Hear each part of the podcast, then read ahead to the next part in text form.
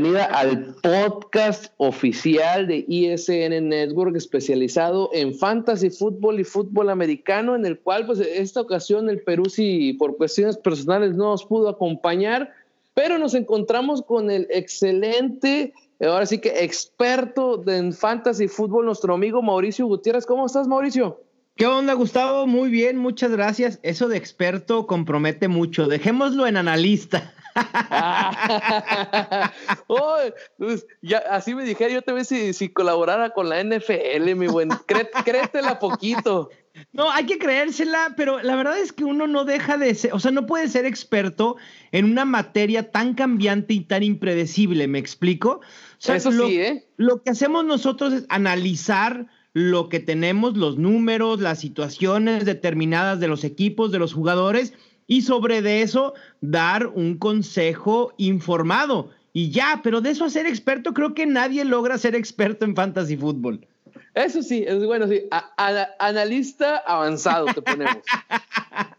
Ándale, me parece mejor. Oye, Mauricio, pues ahora sí que retomando todos los temas que hablamos la semana pasada y cuestiones de lo que pasaron a, esta, pues ¿cuál fue tu, tu desilusión de la semana pasada? Mi desilusión. Híjole, creo que Alvin Camara queda a deber bastante, eh, limitado por lesión. Eh, tuvo un problema ahí con el tobillo y al parecer está en duda su disponibilidad para esta semana. Ahí creo que quedó a deber. Termina como el decimoctavo corredor en puntos fantasy, muy lejos de lo que esperamos normalmente de, él, ¿no? También Dalvin Cook estuvo muy por debajo de su eh, normalidad, lo mismo Le'Veon Bell, de Andre Hopkins que sigue sin despuntar. La verdad es que son varios los que han decepcionado, eh, sobre todo esta semana. Juju Smith-Schuster, ni se diga, su peor juego en la temporada. Ya sé que hay muchos que quieren votarlo ya a los waivers, pero yo creo que su peor juego, yo creo que su peor juego en toda la NFL, ¿no? Seguramente, ¿eh? No, no me metía a ver a detalle los números de la carrera de Julius Smith-Schuster, pero seguramente sí. Pues mira, yo lo tengo esta temporada y me dio la grandiosa cantidad de punto .70. Sí, exacto. Ni siquiera al punto llegó. o sea, neta, neta, ¿qué tienes que hacer para que un receptor elite, porque se podría decir que es el receptor elite de, Pittsburgh, ¿no? Exacto. Eh, se haga menos de un punto, o sea, pues, no, neta que no, no, no, no, me la, no me la creo. Pero bueno, eh, así son las cosas del fantasy. Es lo bonito del fantasy. O sea, si todo estuviera escrito en el fantasy, supieras que el simple hecho de que tú tengas en, los pronósticos más que el rival, pues vas a ganar, ¿no? Entonces, pero es lo, es lo, bonito de que muchas veces eh, los buenos pues no salen tan buenos, no salen en sus días, las defensas hacen sus trabajos, o simplemente se le ocurrió al, entrenador en jefe que ese día no querían ser tan predecibles con las mismas armas de siempre y pasarle la bola a otro mono, así que... Exactamente, un saludo para Stephon Diggs, por ejemplo, ¿no? Ah, que, esta semana, digo, la semana pasada habíamos dicho que no era una opción por cómo se venía desarrollando la ofensiva de Minnesota y se despacha con 167 yardas y tres touchdowns. De hecho, me tocó enfrentarlo. Va, qué lástima. No, bueno. O sea, tienes a Juju Smith Schuster en una, enfrentas a Stephon Diggs. No, bueno. ¿Qué, más se puede hacer? Me, ha estado yendo bastante mal. Me, ha estado tratando mal la, vida. De hecho, me acuerdo muy claro que tú comentabas en, el Twitter. Eh, si de mí estuviera a depender de Kirk Cousins, pues no lo haría, ¿no? Claro. y mira, el señor se aventó cuatro pases de votación, uno con Tillen y tres con Stephon Diggs, ¿no? O sea, hágame usted el favor, ¿no? O sea, en la cuestión de receptores, muy volátil, ¿no? Todo. Tuvimos entre los 20 mejores a gente que ni al caso, como Jaron Brown de Seattle o Allen Lazard de Green Bay, que creo que era como el quinto o sexto wide receiver en el depth chart. Ah, ha sido una temporada muy, muy loca. Sí, bastante, bastante, bastante loca. De hecho, eh, todavía me sigo arrepintiendo tan bonito que me quedó mi, mi draft y se ha ido al caño, ¿no? Se ha ido al caño totalmente. mi draft es lo bonito de los waivers, irle moviendo. De hecho, los que, por ejemplo, a mí no me desilusionaron, tengo a Matt Breda y a Coleman. de San Francisco. Los dos me dieron bastante, bastante puntaje, la, la, verdad. Por ahí no, no, me puedo, no me puedo quejar, pero aún así pues quedé bastante bajo porque pues, como te menciono, pues, para empezar el de enfrente tenía a Stephon Dix, entonces falció. Y luego tardé bastantes semanas en decidirme, agarré al buen, este, ¿cómo se llama este petardo de Titanes? ¿A, quién? ¿A, Corey Davis? Al, coreback, al coreback de Titanes. ah, a Marcus Mariota, no, bueno. Y me lo banquean. O sea, ya van dos veces en la temporada que me toca que el coreback que selecciono que, ya vemos que los corebacks, por más malos que seas, por lo regular te dan de 18 a 22 puntos por medio, aunque sea malo, ¿no? Sí, sí, sí. Más o menos. Entonces, ya van dos veces. Al que, tomas o, se lesiona o lo banquean. Sí, o sea, por ejemplo, mi selección del pues, draft. Pues más, más, que consejos de fantasy, necesitas una limpia porque andas salando a todo mundo. No, pero gacho, eh. Mi selección de draft fue Baker's Mayfield. No, bueno. O sea, y mira lo que esperábamos de él y lo que resultó luego. o sea, tengo. ¿Algún coreback que tengas en mente para esta semana? Para evitarlo, por supuesto. Pues voy a dejar, voy a dejar a GBG. Ok, entonces ya saben, no lo utilicen porque seguramente algo sucederá. Solo, falta, ¿eh? O sea, mis primeras dos semanas me fui con, con Baker's Mayfield mal y de malas. De hecho, creo, eh, hubo un juego que nomás necesitaba que me diera, ah, pues el segundo juego contra los Jets necesitaba que me diera otro pase más y ya nomás corrió. Entonces, ¿Es una ya no profunda, Gustavo, en la que estás? ¿De cuántos equipos es? Somos, creo que somos 12. 12. Va, digo, porque por los nombres que, que, que tienes de corebacks, me imagino que debe ser una liga al menos de 12 y en la que los rivales acaparen coreback. Seguramente la gran mayoría debe de tener dos en su roster. Sí, sí, sí. Yo, yo, yo usándote eh, lo que tú me has comentado, intenté dejarlo en uno. Ok. Entonces, eh, este, pero al principio yo tenía a, ¿cómo se dice? A, Baker's Mayfield y a Garópolo. Ok, va. Eh, y Garópolo no lo solté. Entonces solté a Mayfield. Entonces me quedé con Garópolo. de hecho, Ok, pues Garoppolo y Baker Mayfield. A Baker Mayfield ya lo soltaste, me imagino. No, la bronca es que hubo una semana que dije, ¿sabes qué? Esa semana no tiene un, un enfrentamiento muy favorable Garoppolo y agarré Case Keenum. Que Case Keenum las primeras semanas dentro de cabe no ganaba, pero hacía bastantes puntitos. Sí, anduvo ahí fluctuando con buenas, con 27 y veintitantos puntos, sí. Y esa semana es la que me lo banquea. Bueno, no, de, plano Dos puntos creo que hizo. Entonces ya dejé a Garópolo, entonces dije, agarré a Mariota porque Mariota dentro de que igual, malo, pero pues da bastante puntos. Este, esta semana no la tenía tan sencilla San Francisco contra los Rams. Dejo Garópolo en la banca, meto a Mariota y banqueado otro, ¿no? Entonces, ahora sí, ya decidí totalmente, pues me voy a hacer todos mis corebacks y voy a dejar nomás a Garópolo a ver si no lo salo esta semana, ¿eh? Esperemos, esperemos que no. La verdad es que no es un enfrentamiento nada complicado para Jimmy Garoppolo, pero San Francisco es una de las ofensivas, es de hecho la que más porcentaje de jugadas terrestres emplea en la NFL. Obviamente eso limita el potencial de Jimmy G, pero creo que sí puede ser una semana de 200 yardas y dos touchdowns, ¿eh? por lo menos. No sé si en tu liga esté Jacoby Brissett disponible, Daniel Jones, también pudieran ser opciones eh, a streamear o a utilizar en caso de emergencia. No, es por lo menos a, a, Brissett me lo tienen bien, bien acaparado, la, la verdad. Y este, pues ¿Cuál fue lo que tú dijiste? ¿Daniel Jones? A Daniel Jones, sí, de, los Giants, que viene de semana de descanso, igual por ahí. Ah, no te creas, no, viene de, enfrentar a New England, muy complicado la semana de descanso hasta la 11. Eh, no, no, no, pero tampoco. No, está, Me imagino, si todos tienen dos corebacks, entonces estamos hablando que 24 corebacks están en rosters de fantasy. Realmente. Toda la liga, pues. Exacto, es este algo atípico, ¿eh? Realmente hay muy pocas ligas en las que sucede esto, pero bueno, encarece la disponibilidad de corebacks para aquellos que emplean esta estrategia de esperar por un coreback en, últimas rondas en el draft.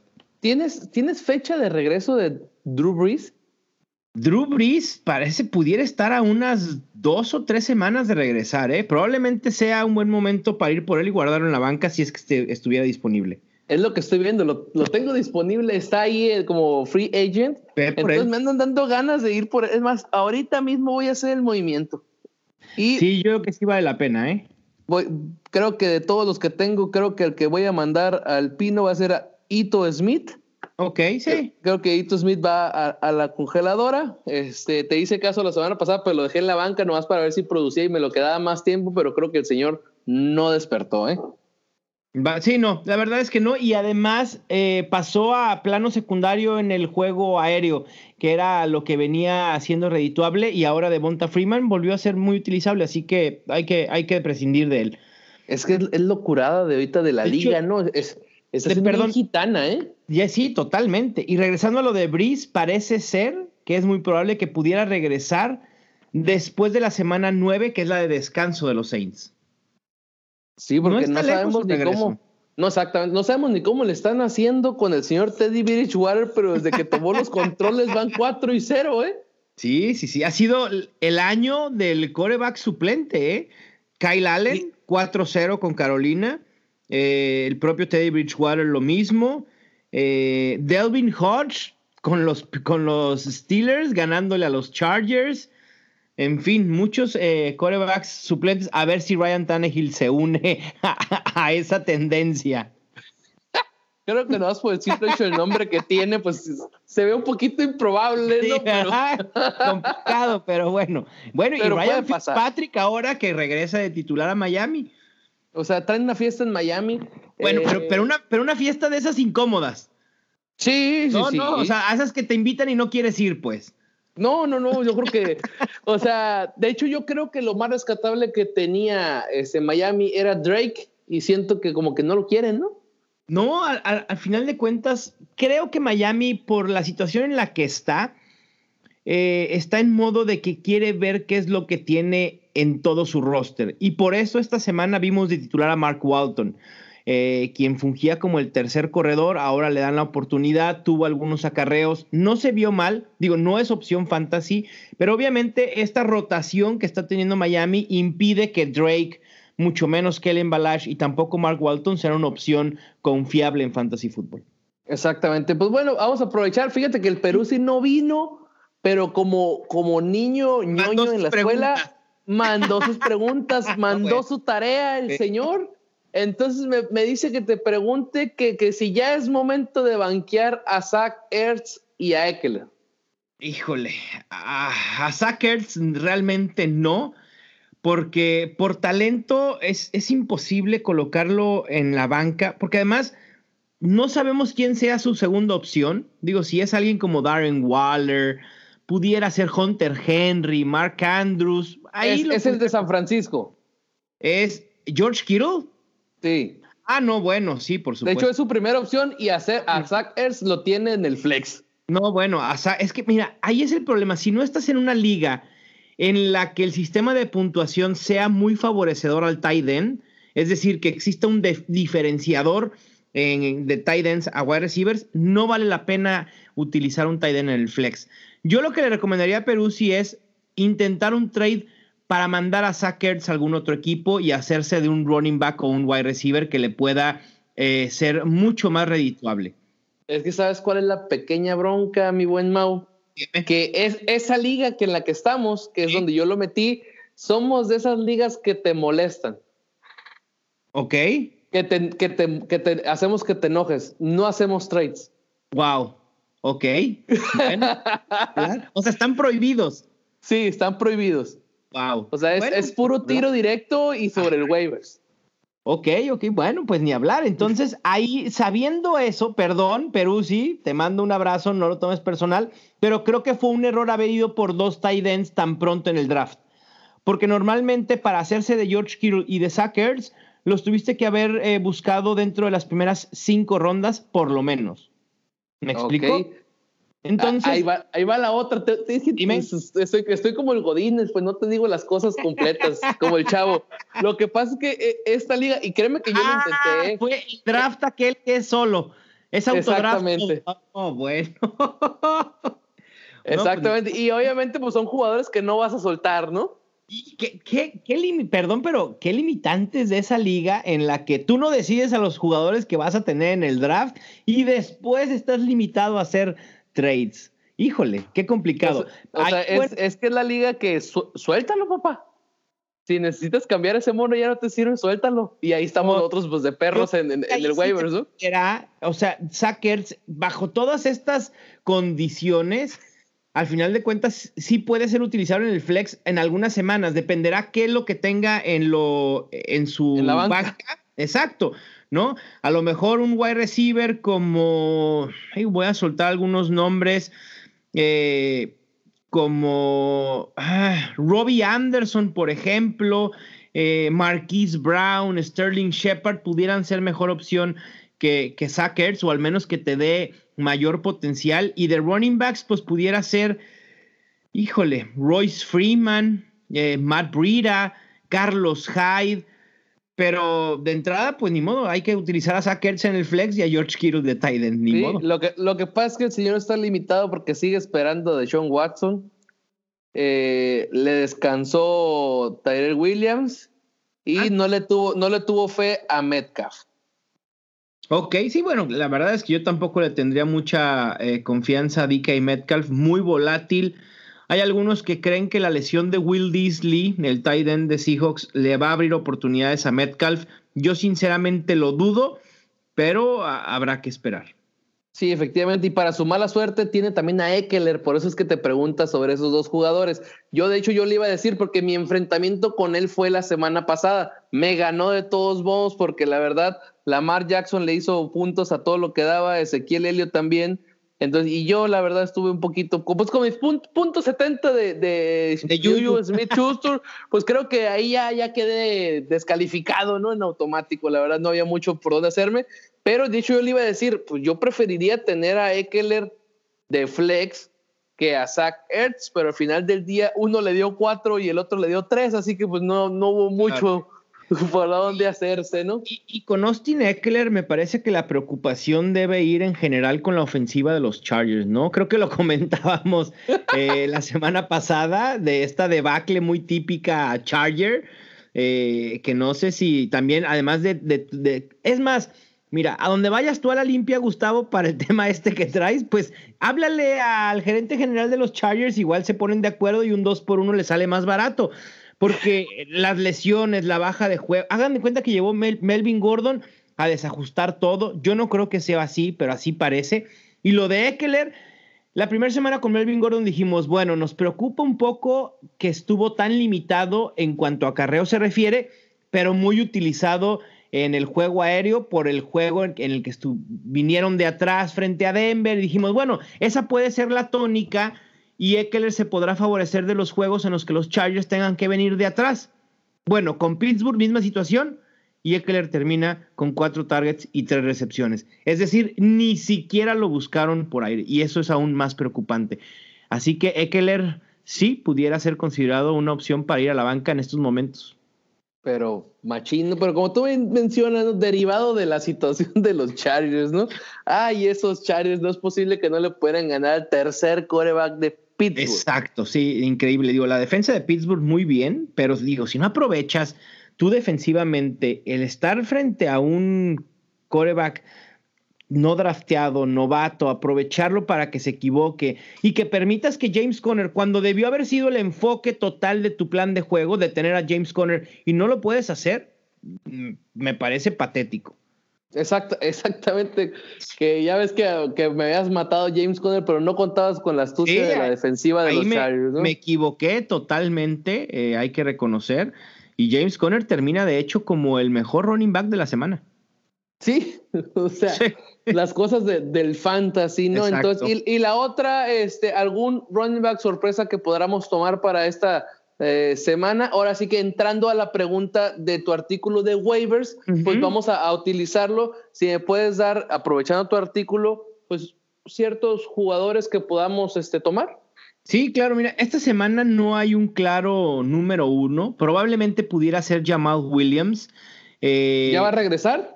Eh, Jamal Williams ya regresó la semana, esta semana, y acuérdate que tuvo un enfrentamiento contra Detroit el lunes por la noche, bastante bueno, termina siendo más productivo que el propio Aaron Jones. Termina con 14 acarreos, 104 yardas y también siendo utilizado por aire con 4 recepciones, 32 yardas por aire y un touchdown.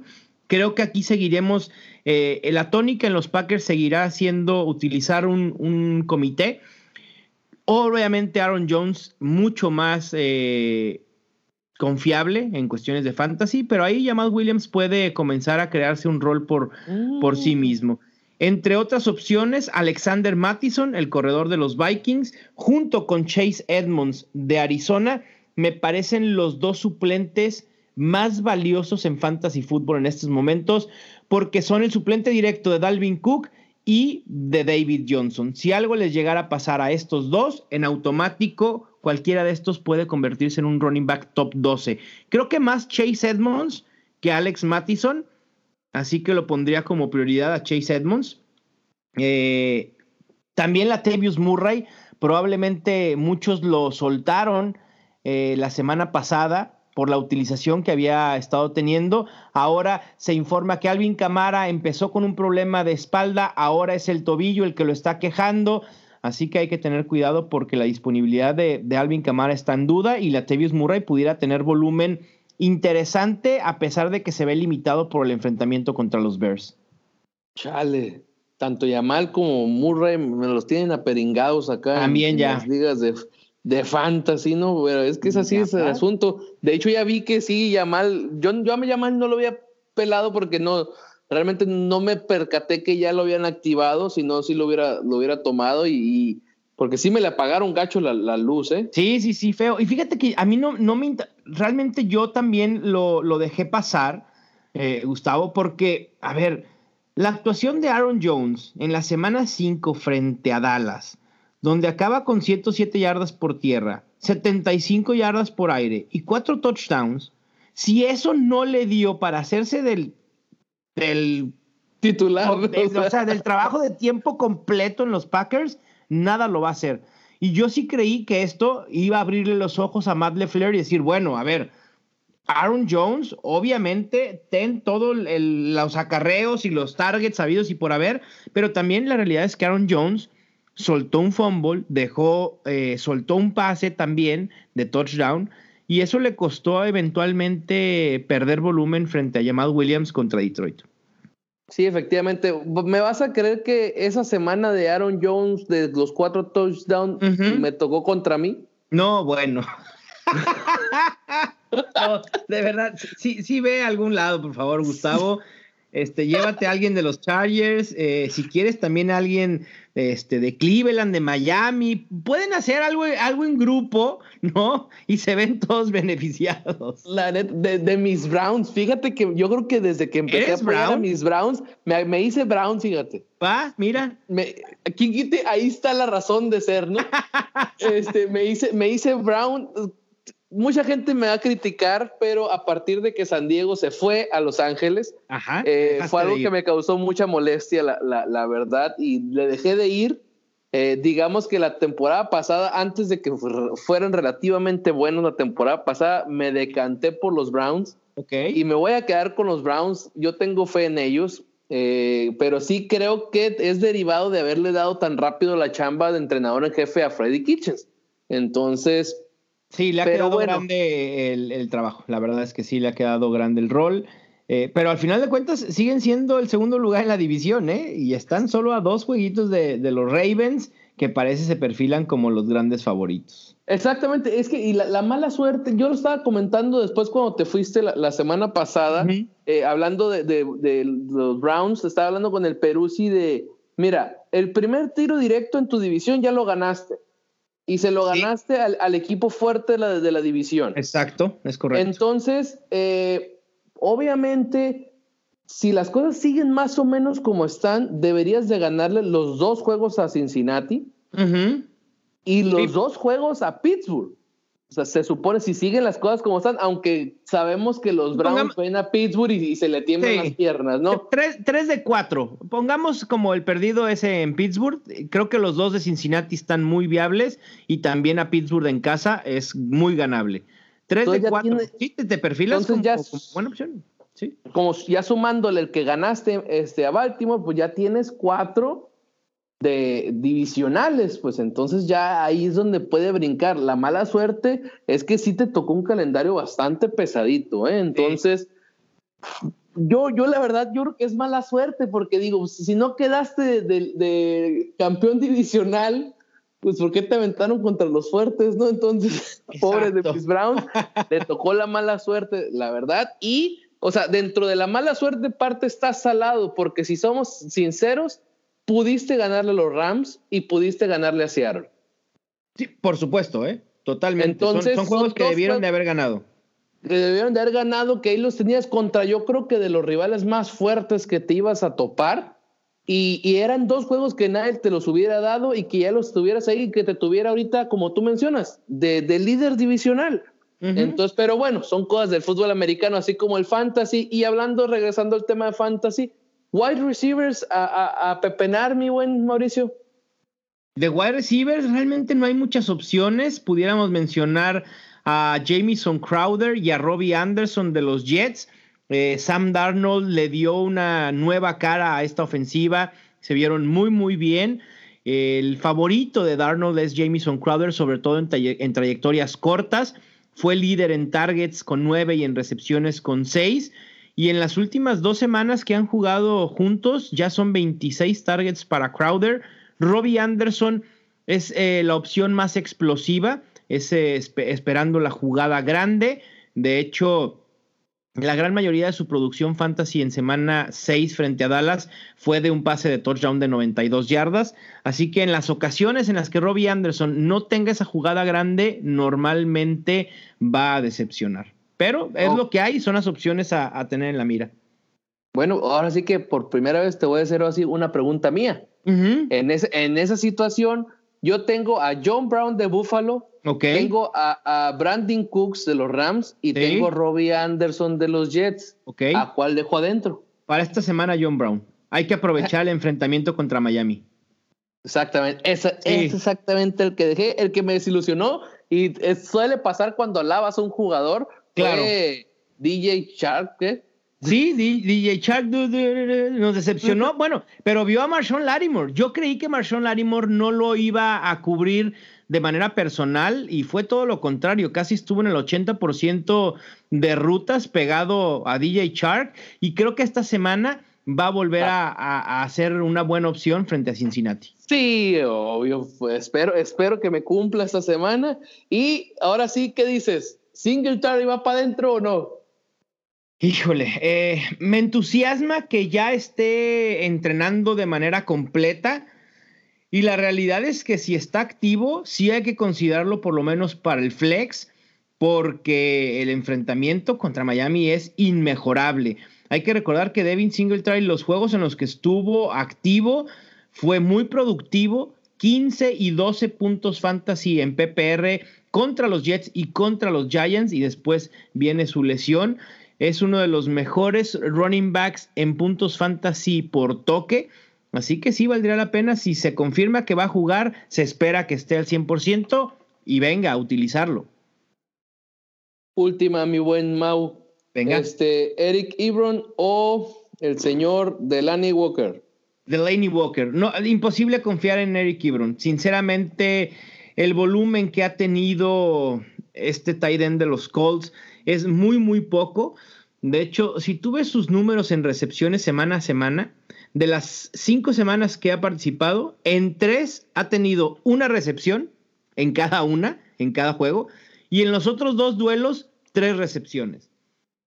Depende demasiado que anote un touchdown y esto no ha estado sucediendo al ritmo que sucedía en 2018. Lleva solo dos touchdowns. Así que Delaney Walker, quien por ciento creo que puede ser uno de los beneficiados del cambio de coreback en los Titans.